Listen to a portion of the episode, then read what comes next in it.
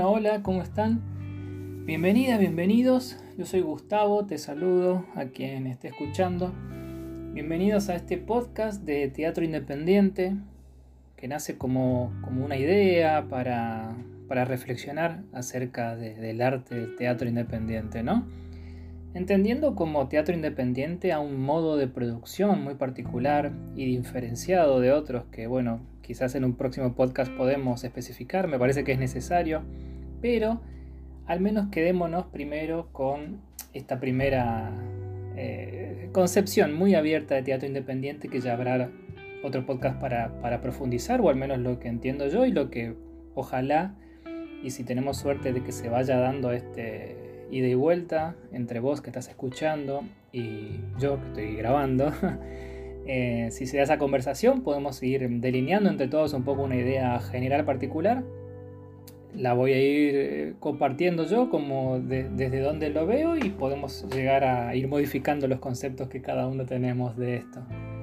La idea es justamente reflexionar no solo del teatro independiente, sino acerca de, de personalidades, de estilos, de, de, todo aquello que marcó al teatro históricamente, éticamente, formalmente, desde la técnica, desde la poiesis, desde mm, todas las las formas y, maneras posibles a, nuestro hermoso arte que tanto amamos, que si estás acá seguramente o sos teatrista o te interesa, bienvenido también cualquiera de las dos acepciones. Les decía que, que justamente un poco es reflexionar acerca de la historia, acerca del teatro y también eh, me parece una buena oportunidad para generar conversaciones con diferentes personalidades del, teatro independiente. Tengo contacto con, muchas y muchos eh, docentes, directores, iluminadores, actrices, actores, intérpretes en general, diseñadores de sonido, de iluminación, con el que podemos entablar seguramente charlas súper, súper atractivas. Esto eh, quiero, quiero, tengo muchas ganas de hacer porque por un lado tengo bastantes cosas escritas que no las termino de publicar, pero también me parece esto una forma de compartirles de una forma un poco más amena, más desestructurada que por ahí escribir, eh, pero también que se va a ir dando a, a medida de que haya comentarios, es decir, si escuchas esto y te atrae algo de lo que estoy comentando, te agradecería un montón que dejes un comentario, que sigas, que, dejes tu opinión. Si estás en completo desacuerdo también, ¿eh? muchísimo mejor, así podemos eh, charlar y abrir más el debate. Si se lo puedes compartir a alguien que quieras o que sepas que le puede interesar, y bueno, y si se mueve en todos estos sentidos, seguramente voy a seguir eh, trabajando con eso. Ojalá se mueva, tengo muchas ganas de hacerlo. Nunca hice un podcast, vamos a ver cómo sale. La verdad que me envalentoné mucho viendo un video de Merakio, que si no lo conoces te sugiero que lo, que lo sigas por YouTube, por Instagram, por Facebook, por todos lados. Merakio es un grosso. Eh, es una persona muy, yo lo conozco muy graciosa que hace reviews de un montón de cosas, desde comidas hasta, hasta su emprendimiento principal, que es cuestiones de marketing. Tiene un video en YouTube que se llama Cómo hacer un podcast gratis, ojalá lo puedas escuchar y ojalá lo pueda escuchar él porque dijo que si alguien hace un podcast a partir de su video que se lo avise, así que acá estoy animándome a hacerlo. Una de las cosas que decía es que no pienses demasiado en que lo van a escuchar personas, no por el tema de que no haya un interlocutor, sino que no tengas miedo y, y que arranques, ¿no? Y que un poco lo que estoy haciendo. Sin demasiada experiencia en podcast, quiero arrancar y ver si te interesa y si le interesa a alguien lo que voy hablando. Em, obvio que iré mejorando, ¿no? Como, como todo, como en el teatro, como en todo. Acá estoy eh, con el frío que hace eh, por estos días, estamos en julio del 2021.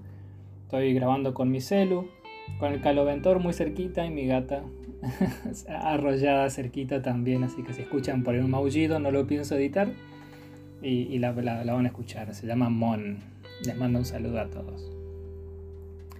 Antes de, empezar, quiero contarles un poquito quién soy para que vean a ver quién es el, este, este loco que está hablando. Soy Gustavo Insaurralde. Soy teatrista desde el año 98, ahí empecé a hacer teatro, primero como actor en Resistencia, Chaco, en la República Argentina. Eh, a partir de ahí pasé a ser parte del grupo que se llama Actores Unidos. Hicimos varias producciones, el grupo siguió funcionando, claro. Yo por ahí en la, en la obra que, que más... Em, que más recuerdos tengo o, que más orgullo me, dio fue la casa de Bernarda Alba de Federico García Lorca, con la que, bueno, en el año 2002 ganamos el provincial, el regional, que había en ese momento que era competitivo también, y llegamos hasta el nacional y fuimos a la ciudad de Mar del Plata representando a la provincia del Chaco. Bueno, seguía haciendo teatro todo el tiempo de forma ininterrumpida hasta que en el 2005 fundamos con mi compañera el grupo Experimento Escenario Teatro en Paso de los Libres, Corrientes, porque también viví por ahí. Yo soy cordobés, pero viví en el Chaco y en Corrientes mucho tiempo, así que soy un poco más del NEA que de Córdoba. Ahora estoy viviendo en la ciudad autónoma de Buenos Aires. Em, actualmente estudio en la EMAD, en la, carrera de, la Escuela Metropolitana de Arte Dramático, para que no conoce qué son las siglas EMAD, en la carrera puesta en escena que es la carrera bueno, como de dirección, ¿no? Básicamente dirección teatral. Estoy en el último año, debería haber terminado el año pasado, 2020, pero bueno, pandemia, etcétera, lo que sabemos. También estudié y estoy formado en cine, en dirección de cine, en producción de cortometrajes, con guion cinematográfico, incluso eh, di clases en el Centro Cultural Ricardo Rojas, que, es dependiente de la UBA, el que estuve como, como profe adjunto ahí de, de mis grandes profesores que, que dan esas materias. Hablo de la de dirección de cinematográfica y producción de cortometrajes. Para empezar, así, sin, sin, sin mucha vuelta y con demasiada expectativa y para poner la vara muy alta, tengo ganas hoy de que empecemos hablando en principio, las primeras cosas como en un orden cronológico, un poco de la vida de Bertolt Brecht. Bertolt Brecht eh, un, gran personaje del teatro que revolucionó y que quizás no todas las personas que, hacen teatro y que, y que, forman parte de este arte, quizás algunas veces no tienen toda la dimensión de lo que significó la intervención de Bertolt Brecht en el teatro. así que, nada, es un personaje súper interesante y quiero, quiero hacer el repaso cronológico que ya vamos a llegar a seguramente los, primeros conceptos que se te ocurren cuando uno escucha Brecht, que son distanciamiento, extrañamiento y todos los procedimientos que él aportó eh, al teatro y que da puntapié a que comienza el teatro a hacerse de una forma distinta. Bertolt Brecht nació en lo que hoy llamamos Alemania nosotros, ¿no? En ese momento era eh, Bavaria. Nació el 10 de febrero de 1898. Entonces estamos remontando dos siglos atrás, ¿no? Casi en el final del siglo XIX, 1898. En ese lugar, en Bavaria, que hoy en día es uno de los estados de Alemania, claramente, pero en ese momento no existía Alemania como estado. De hecho, en ese mismo eh, estado hoy en día, digamos, en esa misma región de Bavaria, es donde en el año 23 eh, aparece o surge el nazismo. ¿no? Primero hay un golpe fallido de, de Hitler eh, para, tomar el gobierno, la posesión, y que es desbaratado, pero bueno, después ya sabemos que, que lo consigue años más tarde. Pero en principio Brecht Nace en febrero del 1898. Su padre era trabajador, era un empleado, era un empleado de trabajador en una fábrica de papel. Y su madre eh, era Sophie Bressing de Brecht, que mm, no recuerdo la, la, profesión de la madre, la busqué, pero tampoco la encontré. creo que era costurera, algo así, no, no recuerdo, no importa, o sea, importa, pero no, no encuentro. Si alguien tiene, les agradezco un montón el que dejen en comentario. Pero hay, hay una anécdota que de Brecht cuando, que cuando va a la escuela, dicen que Brecht comprendió que el mejor camino para obtener las mejores notas no era borrar las correcciones de la maestra, sino agregar más correcciones todavía. Es decir, la maestra le corregía las tareas, le marcaba los errores y él agregaba más o le hacía dar cuenta a la maestra de que había más errores de lo que ella había eh, anotado, registrado y corregido y entonces encontraba que de esa manera lograba que la maestra se sienta muy avergonzada e incluso le llegaban a levantar la nota en oportunidades. Esta, anécdota así de sencilla y simple eh, aparentemente es, para el que conoce un poco la historia de Brecht y para los que no, ya la van a ir conociendo con este repaso que vamos a ir haciendo por la vida de él. Es increíble porque sintetiza un montón de lo que después será el extrañamiento, el, este sacudir al espectador de alguna forma eh, para, distinta respecto de lo que está acostumbrado, ¿no?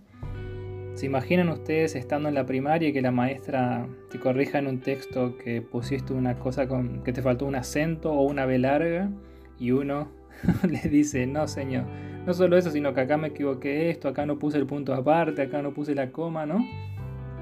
Esa incomodidad que habrá sentido la maestra es muy, muy notoria y una síntesis que, de que este genio tan pequeño haya tenido ese tipo de ocurrencias y ese tipo de reflexiones estando en la escuela primaria, ¿no? Son, muy notables.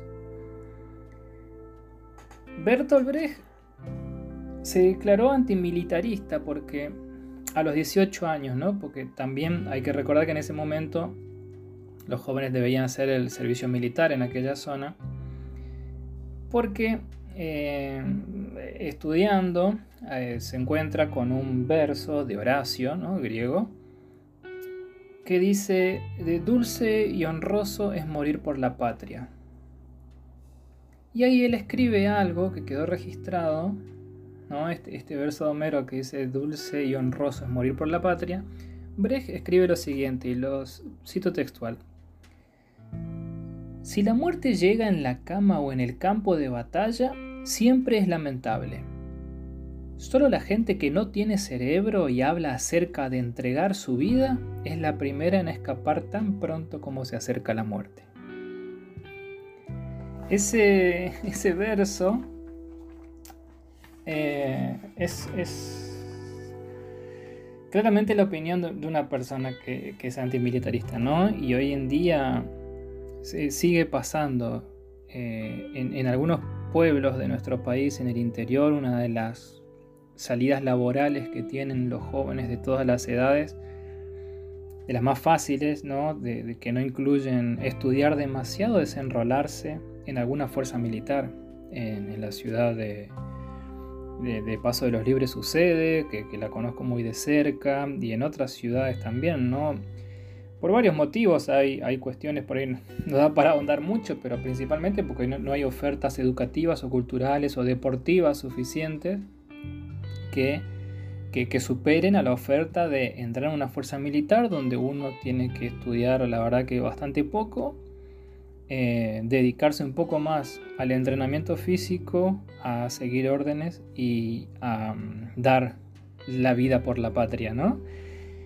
conceptualmente que estoy seguro que apenas un conflicto bélico aparezca, todo el mundo se va a dar de baja. Ah, y no olvidemos, no nos olvidemos que en las fuerzas eh, uno recibe un sueldo mucho más alto que el de un docente, algún profesional o u otras, u otras profesiones.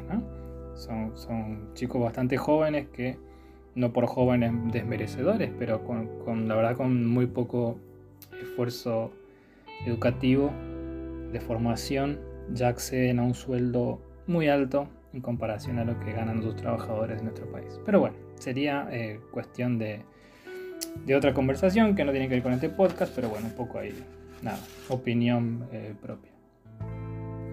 Yo creo que lo, podemos dejar por acá y dejamos para el próximo podcast eh, seguir un poco con la vida de Brecht y te pido que si ¿Te gustó?